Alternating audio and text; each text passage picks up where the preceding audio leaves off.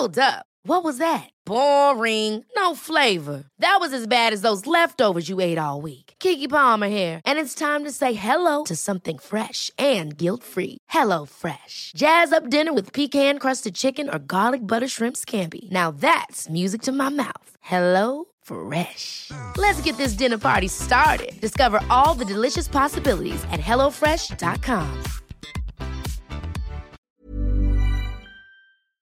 Tengo en la línea telefónica a Néstor Vargas, consejero jurídico del Gobierno de la Ciudad de México. Estimado Néstor, bienvenido. Gusto en saludarlo. Muy buenas tardes. Igualmente, Martín, gusto en saludarte a tus órdenes. ¿Qué, es, qué, qué caso tan sorprendente que algo que ya, ya iba operando, ya funcionaba y es parte de estos compromisos de las nuevas administraciones en el combate a la corrupción que sean echadas por abajo de la Suprema Corte de Justicia de la Nación? ¿Cuál es la primera reacción del gobierno capitalino y cuáles son las opciones que tienen en la mesa en este momento?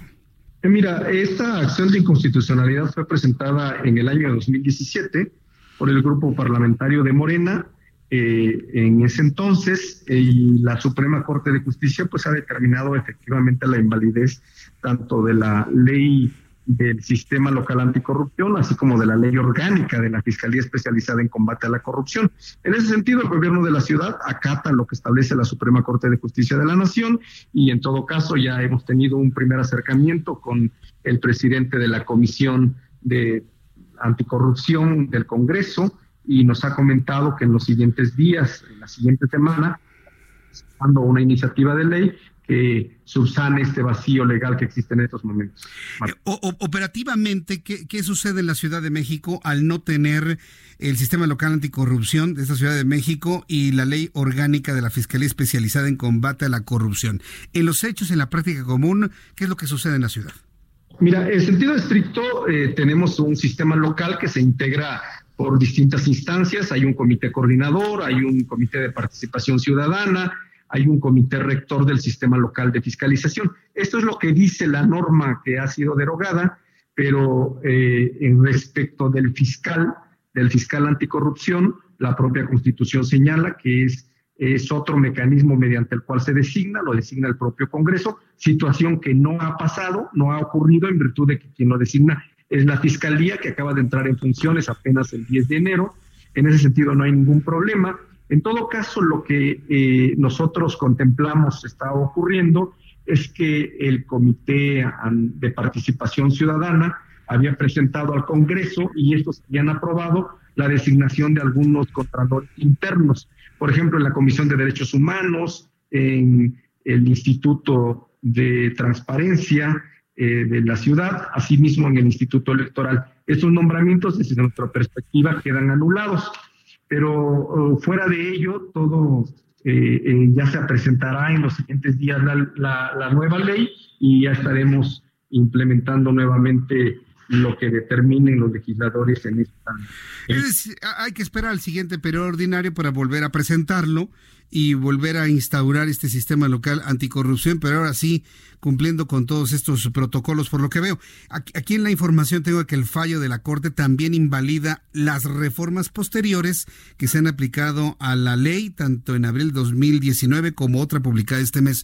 ¿Esto qué significa? ¿Cuántas reformas también van para atrás con este resolutivo de la Suprema Corte, con este fallo?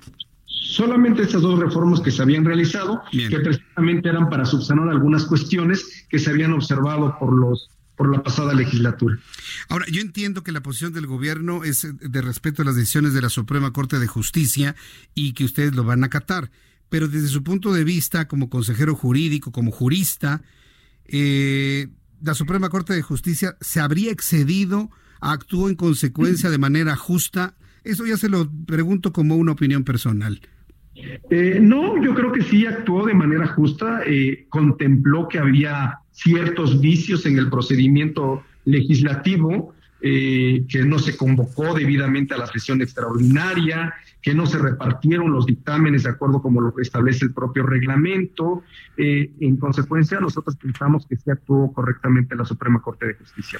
Muy bien, pues eh, Néstor Vargas, yo le agradezco mucho el que me haya tomado la llamada telefónica, pues esperaremos al periodo ordinario de sesiones en el primer Congreso de la Ciudad de México para pues estar atentos de la reposición de todo el proceso legislativo para instalar nuevamente el sistema local anticorrupción y nuevamente la ley orgánica de la Fiscalía Especializada en Combate a la Corrupción aquí en la Ciudad de México. Muchas gracias por su tiempo. Al contrario, gracias. Un saludo a tu auditorio. Gracias, hasta luego. Es Néstor Vargas, consejero jurídico del Gobierno de la Ciudad de México.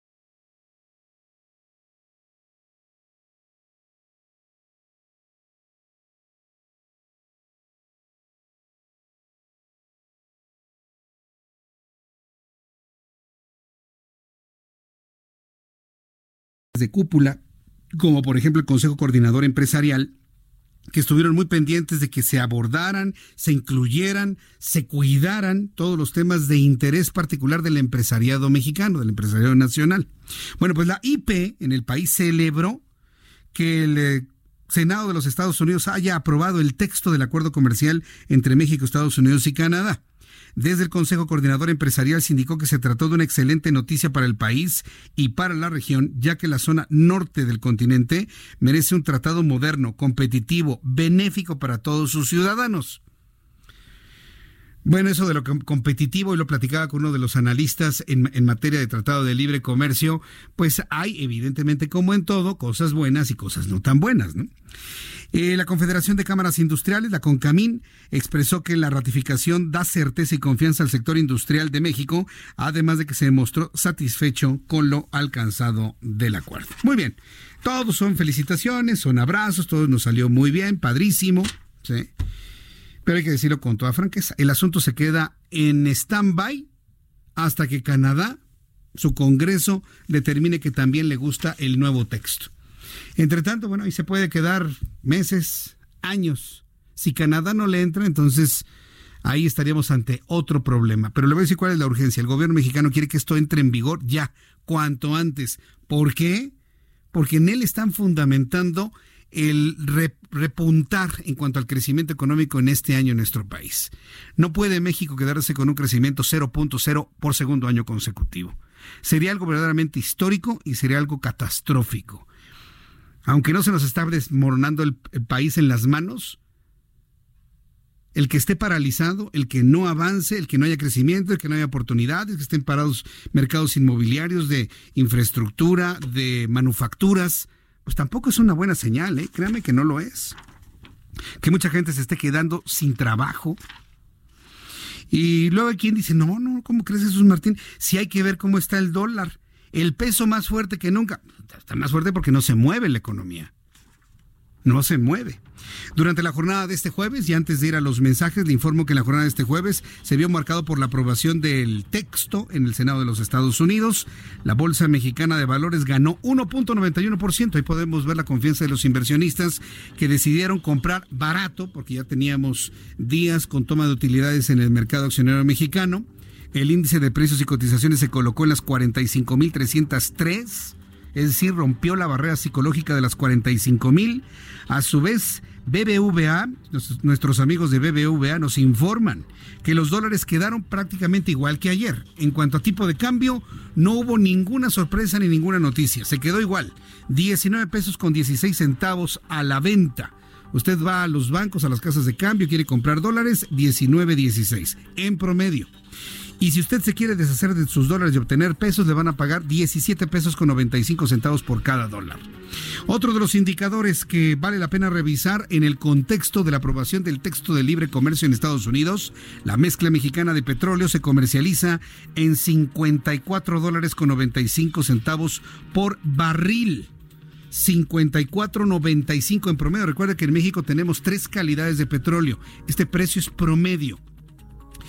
Eh, mientras que desde el Banco de México se informa que los CETES, la tasa líder a 28 días, informa el Banco de México, se ubicó en una tasa en un rendimiento anualizado del 7%, luego de, la subasta del pasado martes y al día de hoy, bueno, pues ubicarse en 7% de rendimiento anualizado. Estos son los indicadores y cómo se movieron luego de lo ocurrido en el Senado de los Estados Unidos el día de hoy. Voy a ir a los anuncios y regreso enseguida con un resumen de lo más destacado. Le invito para que se quede con nosotros, amigos que nos escuchan en toda la República Mexicana. Vámonos todos a www.heraldodemexico.com.mx. Les recuerdo que nuestro programa de noticias, este, inicia a las 6 de la tarde y termina a las 8 de la noche con su servidor Jesús Martín Mendoza. Eh, en algunas plazas de la República Mexicana nos pueden seguir en www.heraldodemexico.com.mx, www.elheraldodemexico.com y bueno, pues le, invito a todo el público del centro del país, Ciudad de México, Estado de México, lo que es Puebla, Tlaxcala, Estado de Morelos, parte del Estado de Guerrero, buena parte del Estado de Veracruz, en el Estado de Hidalgo, en el Estado de Querétaro, Estado de Michoacán, en fin, todos sigamos en las frecuencias del 98.5 de FM. 98.5 de FM en el Valle de México, en el centro de su FM, y en el 540 de amplitud modulada Heraldo Radio la primera de su banda de amplitud modulada. Voy a los anuncios, resumen de noticias y regresamos con toda la información aquí en el Heraldo. Le invito para que me escriba a través de mi cuenta de Twitter, arroba Jesús Martín.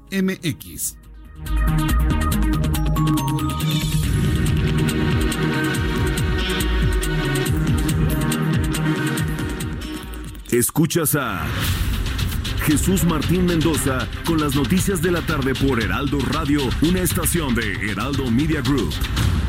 Heraldo Radio, la HCL se comparte, se ve y ahora también se escucha. Ponte divertido, ponte Ogi. ¿Ya te aburriste de los mismos jeans de siempre?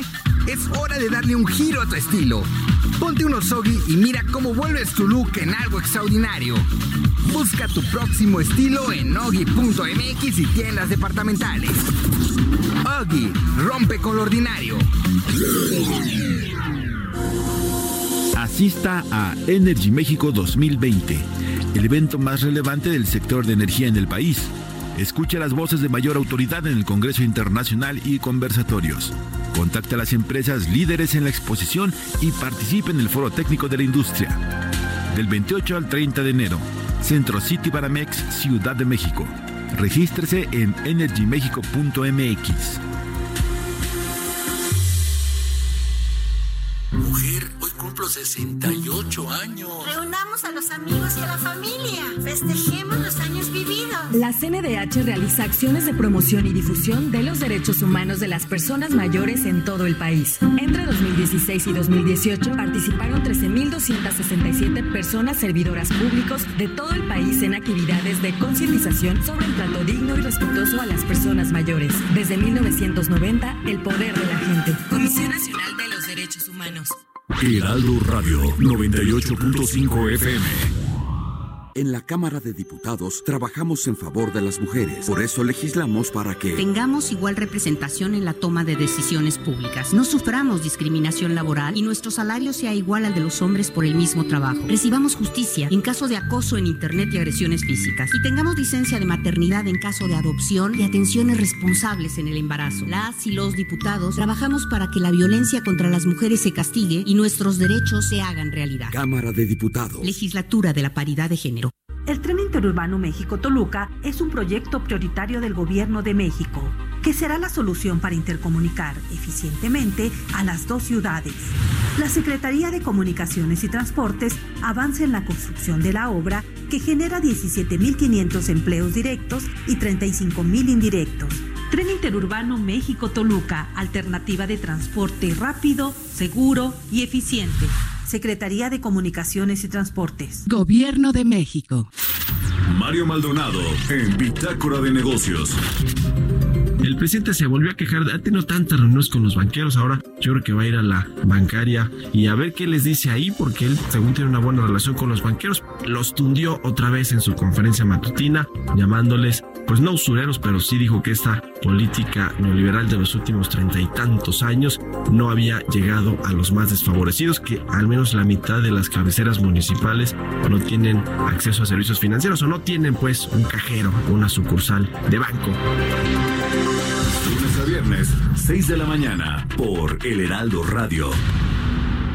Las mejores tendencias en muebles, decoración, regalos y miles de artículos para el hogar, solo en Deco Estilo, del 20 al 24 de enero 2020. World Trade Center Ciudad de México. Deco Estilo, Expo Decoración y Regalo. Los mejores precios y diseños exclusivos. www.decoestilo.com.mx. Heraldo Radio. Escucha las noticias de la tarde con Jesús Martín Mendoza. Regresamos.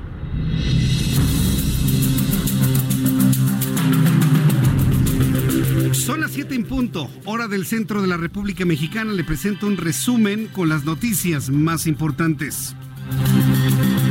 Sandra Ávila Beltrán, mejor conocida como la Reina del Pacífico, podrá utilizar el dinero de ocho cuentas a su nombre luego de que el Tribunal Colegiado determinó descongelarlas. De esta forma, Ávila Beltrán podrá hacer uso de los recursos que le fueron congelados hace 18 años, luego de que la Fiscalía General de la República no pudo demostrar sus nexos con Ismael El Mayo Zambada, uno de los líderes del cartel de Sinaloa.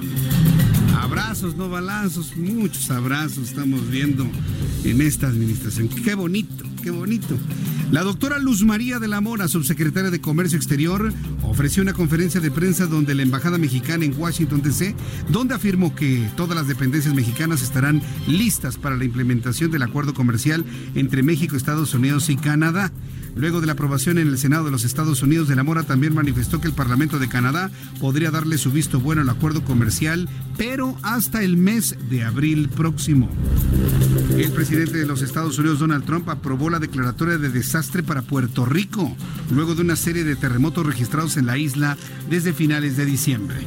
La medida aprobada por el mandatario norteamericano dispone de fondos federales para las personas afectadas por los movimientos telúricos en los municipios de Huánica, Guayanilla, Peñuelas, Ponce, Utuado y Yauco.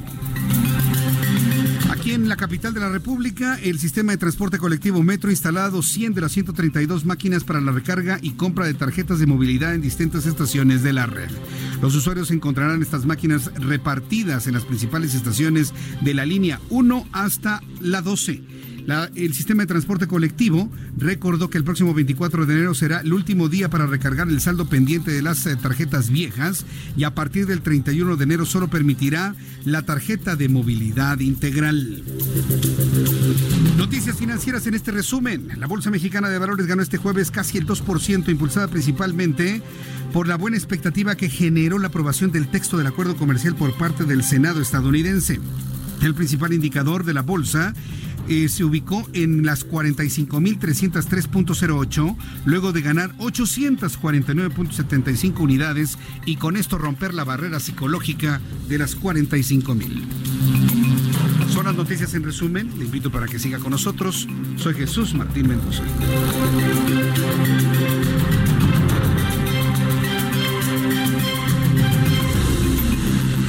Las 7 con 3, las 19 horas con 3 minutos, hora del centro de la República Mexicana. Escucha usted el Heraldo Radio. Yo soy Jesús Martín Mendoza y le acompaño como todas las tardes. Dos frecuencias en todo el centro sur de la República Mexicana: 98.5 de FM, 540 de amplitud modulada y en muchas frecuencias también en el interior de la República Mexicana. Desde aquí les envío a nuestros amigos concesionarios, radiodifusores, operadores.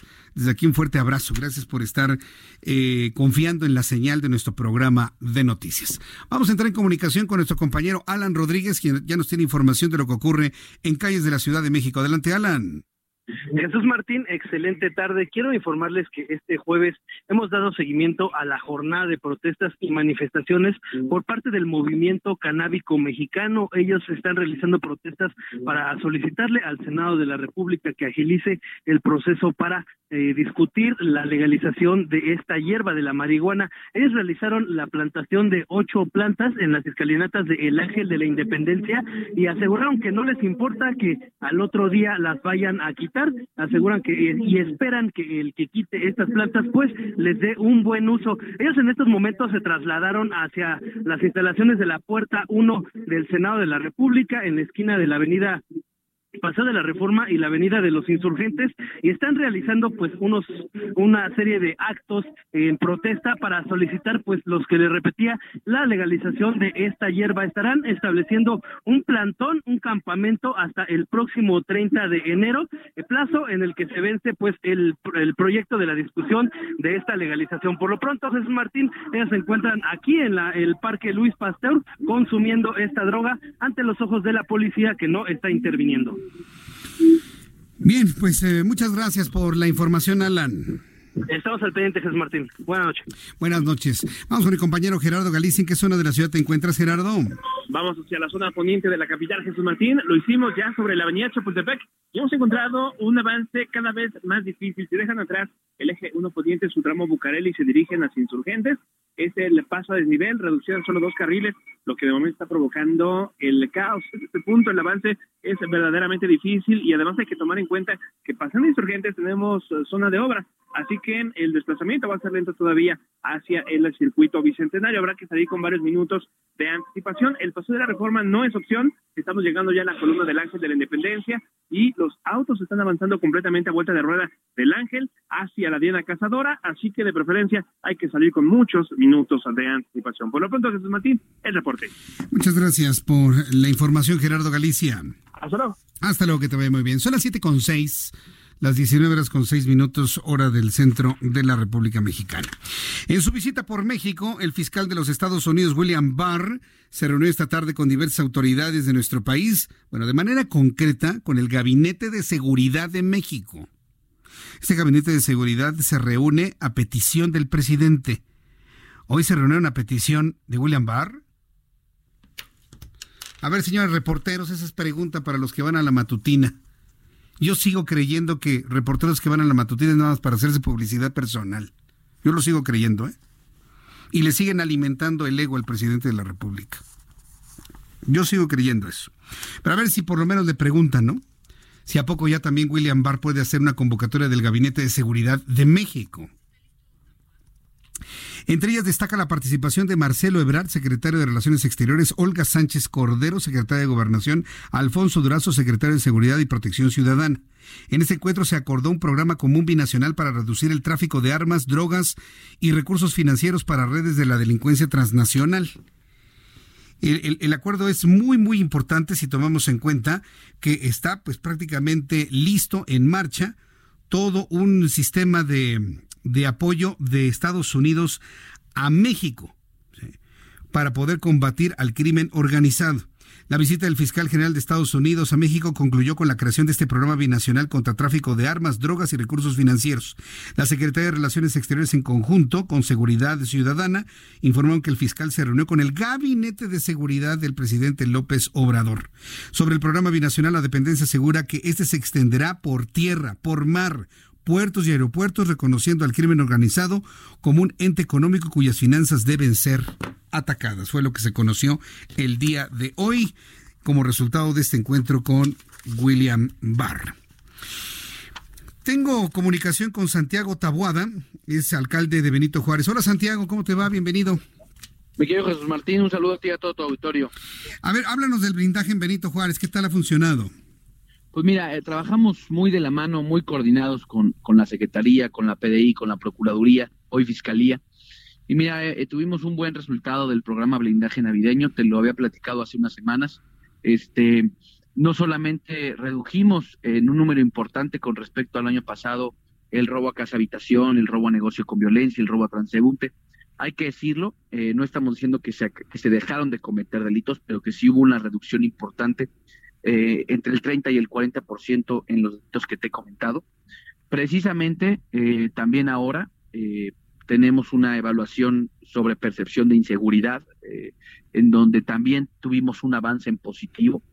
y esto tiene que ver con un trabajo coordinado, con un trabajo en conjunto, pero también con un esfuerzo muy importante y con la prioridad de que en la alcaldía de Benito Juárez el programa Blindar es una realidad, es una prioridad, va a seguir creciendo, va a seguir fortaleciéndose este programa porque creemos que es la estrategia correcta para disminuir y para regresar la tranquilidad en las calles de Benito Juárez. Ha, sido complicado, Santiago, el, eh, el, poder establecer precisamente esos principios de tranquilidad, de seguridad en Benito Juárez. La delincuencia está desatada. ¿Cómo lo ves tú? A ver, es una realidad, hay, hay una condición complicada, pero no por eso hemos dejado de asumir eh, esta tarea y este proyecto como un proyecto prioritario entre la alcaldía. Lo dije desde el día uno que entré al gobierno, no, no nos vamos a esconder sabíamos desde el día que llegamos que el problema más importante en la Ciudad de México, en el país, en Benito Juárez, por supuesto, en ese centro, era la inseguridad. Por eso llevamos más de un año trabajando en este programa, eh, con resultados, quiero decir, con detenciones, con desmantelamientos de grupos organizados. Este, y vamos a seguir insistiendo en que la ruta para, para que sigamos siendo la mejor alcaldía en la ciudad tiene que ser también el combate frontal a la delincuencia, no, sin tregua. Y esto, insisto, es una labor coordinada, es una labor que estamos haciendo también de la mano con el secretario de Seguridad, con Omar García Jarfus. Este, y e insisto, eh, poco a poco, paso a paso, pero hay eh, realidades, hay cifras que también hablan de resultados positivos de este programa. Sí, de, hecho, eh, viendo y revisando la encuesta nacional de seguridad pública urbana a diciembre de 2019, bueno, se, se, destaca precisamente pues al municipio de, de, Benito Juárez, o la alcaldía de Benito Juárez, y bueno, pues yo creo que este ha sido un buen resultado que debe generarte orgullo, ¿no? Este, Santiago. Pues sin duda no, no, lo que nos da es eh, el ánimo, nos da eh, la, la, la, confianza de que tenemos que seguir trabajando todos los días. El trabajo de seguridad, Jesús Martín, te lo digo, es un trabajo que hago de manera personal, que estamos todos los días eh, en los gabinetes, eh, estamos con la información, estamos apostando también mucho a la inteligencia, estamos haciendo una inversión importante. Eh, instalamos cuatro arcos carreteros el, el, año pasado, bueno, a finales están ya a unas semanas de que estén entrando en operación eh, estos arcos van a permitir y van a ayudarnos eh, a detectar también el tema de robo de vehículo. Son arcos que están en las principales salidas eh, de la alcaldía de Benito Juárez. Y vamos a seguir apostándole, mejorando nuestro C2, mejorando el sistema de atención y sobre todo con una estrategia muy clara de que el combate a la delincuencia se hace en tres maneras. Sin duda, en el rescate de los espacios públicos, en el fortalecimiento de nuestro de nuestro cuerpo policial, en este caso de lo que eh, son los policías que contrata la alcaldía de Benito Juárez y se coordina con la Secretaría de Seguridad Ciudadana. Y por supuesto la inversión más importante que es la inteligencia, que es la tecnología, porque hoy eh, los delincuentes pues no traen un letrero, son, son muy hábiles, utilizan herramientas, utilizan redes sociales, utilizan eh, lo que hoy todos los, los ciudadanos utilizamos para comunicarnos, para trabajar, y, estamos en esa inversión eh, de manera clara y, muy un objetivo específico para nosotros es mantener y mejorar el programa Blindar Benito Juárez. Muy bien, pues Santiago Tabuada, muchas felicidades por ello. Yo sé que sigues trabajando, es importante que también se mediatice lo que se logra en una alcaldía como es Benito Juárez. Muchas gracias por estos minutos, por permitirme preguntarte y conversar sobre estos datos que tenemos aquí y nos saludamos en una oportunidad futura, Santiago. Claro que sí, mi querido Jesús Martín, y te agradezco mucho porque eh, reconocerte que has estado muy pendiente de todo el programa Blindar. En diciembre platicamos, este, ahora tenemos cifras de diciembre, eh, también tenemos los resultados de, del INEGI. Entonces, pues, eh, agradezco mucho que me permitas expresarle a tu auditorio lo que estamos haciendo, insisto, reconociendo que es un fenómeno que no, no se ha acabado, pero que estamos teniendo avances y eso es lo importante. Correcto, ¿no? Pues gracias a ti por hacer todo esto en favor de los juarenses. Fuerte abrazo, mi querido Santiago. Hasta la próxima. Un abrazo, mi querido Jesús Martín. Saludos. Saludos, que te ve muy bien, Santiago Tabuada. Mire, es uno de los eh, eh, alcaldes más jóvenes de la Ciudad de México de oposiciones del Partido Acción Nacional, con muy buen nivel de comunicación con la jefa de gobierno, y precisamente ese nivel de comunicación ha logrado precisamente hacer este entramado que trae como beneficio todos estos programas y este blindaje para una alcaldía como es Benito Juárez. Hay que recordar que algunas de sus colonias, de las más emblemáticas, han sufrido las de Caín con los problemas de inseguridad, robos a casa habitación, asaltos de todo tipo, pero pues afortunadamente le ha encontrado el modo para regresar en la medida de lo posible la percepción de seguridad en las calles de Benito Juárez. Muy bien por Santiago Taboada. Son las 7 con 14, las 19 con 14 minutos hora del centro de la República Mexicana. El presidente de este país dio a conocer que 300 hospitales en México se encuentran abandonados debido a la corrupción. debido a la corrupción. Yo le invito a que mañana me lea en mi columna del Heraldo de México, Ojos que sí ven. Sí, yo, yo le invito para que me lea. Porque si tenemos corrupción, ahora con el asunto de la entrada en vigor del Instituto de la Salud para el Bienestar, es verdaderamente escandaloso. La forma, la corrupción, sí, hay que decirlo, la corrupción en la que ha caído algunos hospitales, de manera concreta el Hospital General de México. Eh, le escribo en mi columna mañana, se llama Si es necesario, váyase a robar. Si es necesario, váyase a robar. Y así le han dicho las personas de trabajo social a algunas familias que no pueden pagar lo que ahora cuesta recibir atención en lo que antes era el Seguro Popular, hoy el famoso INSABI. Eh, ahí le, comparto la historia de una mujer que no puede sacar a su hija hasta que no pague nueve mil pesos.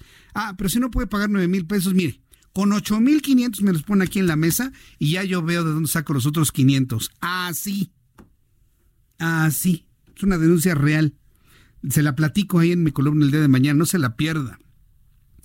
Todo este tipo de situaciones, bueno, pues han provocado que algunos gobernadores en la, en la República Mexicana no le quieran entrar al INSABI. Hoy el presidente, que fue lo que dijo en la mañana? Ah, no le van a entrar. Ah, bueno, pues entonces no hay dinero adicional. ¿Cómo ves? Y son 40 mil millones de pesos.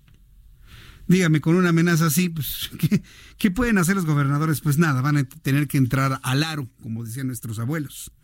Van a tener que entrar al aro si no se quedan sin recursos económicos para operar inclusive el Seguro Popular, que algunos dicen van a mantener hasta en tanto no se tengan certezas, claridades y funcionamiento correcto de cómo va a, operar el famoso INSABI.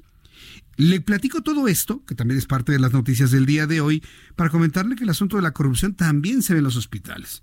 Y hoy el presidente de la República reveló que 300 en el país se encuentran abandonados debido a la corrupción. Reconoció que estas unidades hospitalarias no fueron puestas en funcionamiento durante sexenios anteriores por, por, falta de equipamiento, personal o finalización de obras, lo cual atribuyó irregularidades que se deben a la corrupción en la asignación de contratos. Algunos de ellos son el Hospital de la Laguna en Gómez Palacio Durango, el Hospital Oncológico en Chetumal en Quintana Roo, donde a pesar de que concluyeron las obras no se pusieron en funcionamiento por falta de equipo y personal médico. Sí, son de estas obras, ¿no? Donde ya está aquí el, hospital y le van a poner el nombre. Hospital Andrés Manuel López Obrador. Todo, ay, bravo, ¿no? En el futuro. Pero todavía falta que pongamos las camas, que pongamos el equipo de la sala de operaciones, este, el tomógrafo falta y los rayos X. Y todavía no llegan los médicos. Entonces ya se tomó la foto el gobernador, salió en las primeras planas de los periódicos, lo comentamos aquí en el Heraldo Radio y pasan los días, las semanas, los meses, los años y nunca entra en operación porque falta todo eso. Eso es lo que hoy denunció el presidente de la República. Eso solamente se resuelve con dinero. Nada más y nada menos con dinero. Ya veremos finalmente cuáles van a ser los planes de la Secretaría de Salud para echar a andar esos 300 hospitales o si nada más lo mencionaron y los van a dejar así, igual, abandonados. El titular del Instituto de Salud para el Bienestar, ahora que le platicaba estas historias de miedo que nos han llegado aquí al Heraldo Media Group, Juan Antonio Ferrer afirmó que hasta el momento tres entidades de la República se han unido al nuevo modelo de salud, 13 de 32. Eso le da una idea, ¿no? De lo lento que va el asunto. Se trata de Tabasco, de Chiapas, de Yucatán, de Veracruz, de Colima, de Baja California, Hidalgo, Oaxaca, Quintana Roo, Sonora, San Luis Potosí, Puebla y la Ciudad de México. 19 estados se encuentran en proceso de adhesión, por lo que tendrán dos semanas para formalizar el compromiso. Destacó además que hasta el momento se han inscrito 33 mil profesionales de la salud para trabajar en zonas rurales y alejadas del país. Sin embargo, por ejemplo, el estado de Morelos no ha aceptado sumarse al Instituto de Salud para el Bienestar Social. Acuérdese que, por increíble que parezca, allá hay una diferencia entre el Cuau, el futbolista que hoy es gobernador del estado de Morelos y el presidente de la República. No hay que olvidar que hay ese enfrentamiento, por lo menos no acuerdo. Vamos a dejarlo ahí. Bueno, pues Morelos no ha aceptado sumarse al Instituto de Salud para el Bienestar Social. Incluso podría solicitar a la Federación algunos ajustes al convenio de adiación, dijo el gobernador constitucional de Morelos, Cuauhtémoc Blanco Bravo. También hay que recordar, platicamos con el gobernador de Aguascalientes. Él nos dijo, mire Jesús Martín, yo no estoy en contra del INSABI. En lo que estoy en contra es que no haya reglas claras. Entre tanto se establecen las reglas, entre tanto nos garantizan la gratuidad para los aguascalentenses, me dijo, en el gentilicio finalmente ya aprobado por la Real Academia Española. Eh, yo no puedo dejar a los aguascalentenses, me decía el gobernador, el gobernador de Aguascalientes, yo no los puedo dejar a la deriva. Tengo que ofrecerles servicio y por lo tanto en Aguascalientes sigue operando el Seguro Popular y le dan atención inclusive a las entidades vecinas al estado de Aguascalientes. Entonces dice, yo no, no me he negado, nada más en el momento que ya lo tengan listo, cocinado, con reglas muy claras, con las gratuidades establecidas, entonces ahí sí le entramos, me dijo en la entrevista el gobernador de Aguascalientes.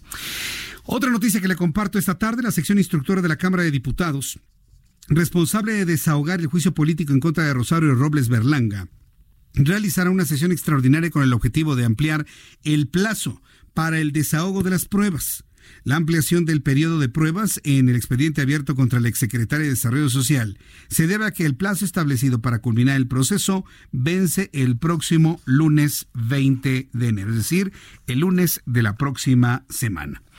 Mientras tanto, Jesús George Zamora, titular del órgano interno de control del Instituto Nacional Electoral del INE, de nuestro órgano electoral, anunció que inició investigaciones para determinar si consejeros incurrieron en violaciones constitucionales con su determinación de ganar más salario que el presidente. Siguen con eso. Dios mío, es increíble. Esta investigación va a incluir una revisión sobre el universo de los beneficios por ese criterio de no someterse a tope salarial para determinar si hubo un posible daño patrimonial.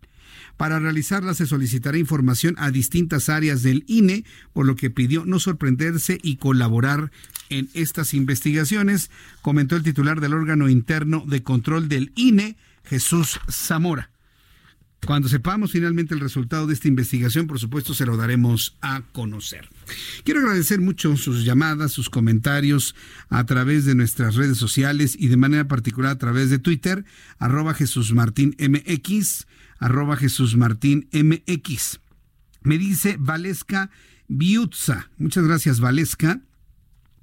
Ella está reaccionando a esta historia que le publicamos de un banco, de uno de los bancos, una de las cadenas bancarias en Veracruz, en donde se determinó que finalmente no hubo ninguna responsabilidad por parte de la cajera cuando uno de sus clientes denunció que ella estaría coludido con ladrones que le quitaron, después de haberlo sacado de la sucursal, 76 mil pesos. Eh, gracias, Valesca Biutza. Interesante lo que, lo que me comentas, pero el asunto se ha complicado más de lo debido. Ya finalmente este banco hizo todo lo necesario en materia de investigación. Ya ha determinado que la cajera, la empleada, jamás tuvo algún tipo de contacto, jamás tuvo algún tipo de contacto con algún teléfono celular o con algún aparato de telecomunicaciones. Así que, pues ahí, ahí va la denuncia. De hecho, la cajera ya anunció la cajera ya anunció que va a denunciar penalmente por amenazas, penalmente al cliente que llegó y llegó a la ventanilla y le dijo, tú estás coludido con los rateros, ¿cómo sabían que llevaba tal cantidad de dinero y que me lo había puesto en la bolsa derecha? Tú lo sabías, ¿no? Y la cara de la cajera, ¿no? Y luego su jefa a un lado. Dice, esto no es de risa y no estoy jugando, le dice el cliente, ¿no? Porque la otra mujer estaba como que con risa nerviosa, ¿no? no es, un video súper viral actualmente en los últimos días que nos muestra pues el tamaño de, de impotencia, ¿no? Que puede tener un cliente un cuentaviente cuando le roban el dinero que con mucho esfuerzo ha ganado ahorrado y que lo tiene que sacar para pagar lo que sea. ¿Para qué necesitaría usted 76 mil pesos en efectivo? Tú, Orlando. Para empezar, ¿no? ¿Para qué saca tanto dinero? Pues para comprarte un coche. ¿O para qué? Sí, sí se puede, sí se puede sacar tanto dinero de un jalón, ¿sí? Te, si es tu sucursal y te lo autoriza el gerente, sí te lo dan, por supuesto. Entonces, ¿qué es lo más seguro? Si usted necesita sacar cantidades de ese tamaño, saque en cheque de caja. Si no tiene cuenta de banco, no tiene chequera, pues un cheque de caja. Entonces ya, ya lo deposita en el otro banco. Pero si lo necesita en efectivo para rayar, por ejemplo, hay mucha gente que requiere efectivo para rayar a trabajadores, rayarlos en efectivo también. El caso es que hoy el efectivo es peligrosísimo, sobre todo por la cantidad, el volumen que implica, e inclusive si usted opera, tranza, deposita, traslada dinero en efectivo inmediatamente le caen todas las seguridades de la unidad de inteligencia financiera. Así que tenga usted mucho cuidado, siempre consulte mejor a su contador o consulte a su ejecutivo bancario para saber la mejor forma de mover fuertes cantidades de dinero. Gracias Alex Loes, muchas gracias también por, por su comentario. Eh, también nos dice Israel Lorenzana, consumidores de marihuana llegan al Ángel de la Independencia. Ah, ya, ya nos lo había compartido Israel Lorenzana hace unos instantes aquí. Le invito para que me envíe sus mensajes a través de mi cuenta de Twitter, arroba Jesús Martín MX. Escuche usted el Heraldo Radio, 98.5 de FM, 540 de AM. Voy a los mensajes y regreso enseguida.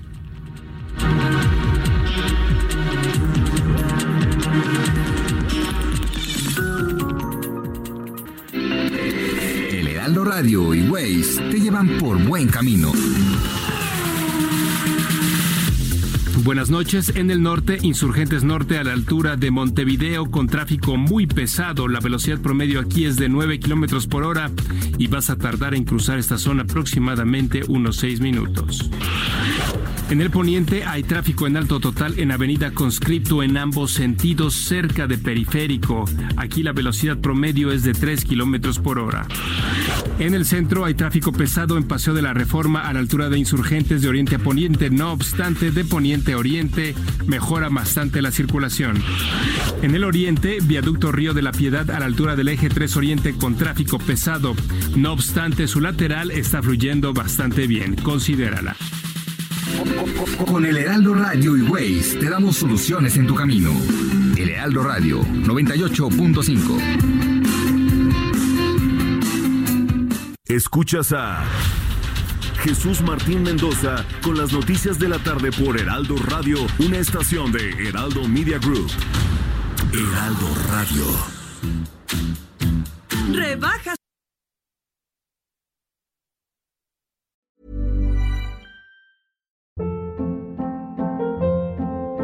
Hold up. What was that? Boring. No flavor. That was as bad as those leftovers you ate all week. Kiki Palmer here, and it's time to say hello to something fresh and guilt-free. Hello Fresh. Jazz up dinner with pecan-crusted chicken or garlic butter shrimp scampi. Now that's music to my mouth. Hello Fresh. Let's get this dinner party started. Discover all the delicious possibilities at hellofresh.com.